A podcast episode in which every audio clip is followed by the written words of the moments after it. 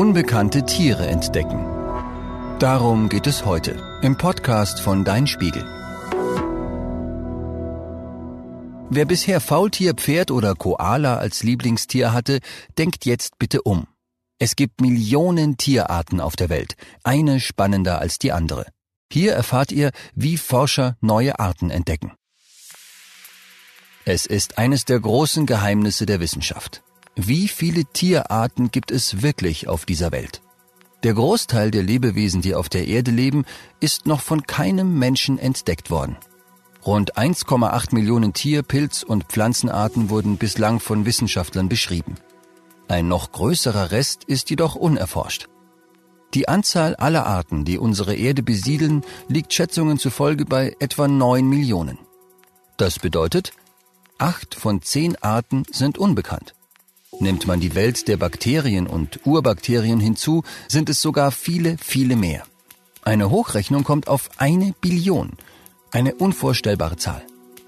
Säugetiere sind meist gut beschrieben, aber über zahlreiche Insekten, Fische und Würmer weiß man noch vergleichsweise wenig.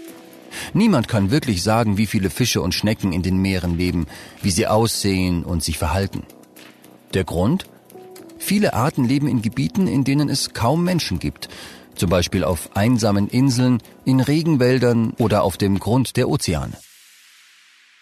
Unter ihnen befinden sich die erstaunlichsten Gestalten. Vor einigen Jahren wurde etwa eine neue Affenart beschrieben, die Lomami-Meerkatze. Sie hat riesige Augen und würde als Plüschtier jedem Teddy Konkurrenz machen. Sie wurde nur durch Zufall entdeckt. Forscher lernten in einer entlegenen Gegend in Zentralafrika die Tochter eines Schulleiters kennen. Das Mädchen hielt die Meerkatze als Haustier. Jedes Jahr werden rund 18.000 neue Arten entdeckt. Das passiert aber in der Regel nicht nebenbei und zufällig wie bei der Meerkatze. Normalerweise begeben sich Forscherinnen und Forscher auf Expeditionen, die vorher gründlich geplant wurden. Die Wissenschaftlerinnen und Wissenschaftler haben meistens ein Spezialgebiet, in dem sie sich hervorragend auskennen. Zum Beispiel eine ganz bestimmte Gruppe von Käfern oder Fröschen. In entlegenen Gebieten sammeln sie Tiere mit Keschern und Fallen ein. Die Forscher beobachten die Tiere, filmen sie und nehmen ihre Laute auf. Einige Exemplare werden getötet und nach Ende der Expedition in die Forschungsstätte gebracht. Denn ob es sich wirklich um eine neue Art handelt, kann man meist erst im heimischen Labor herausfinden. Dort werden die Tiere genau beschrieben und eingeordnet.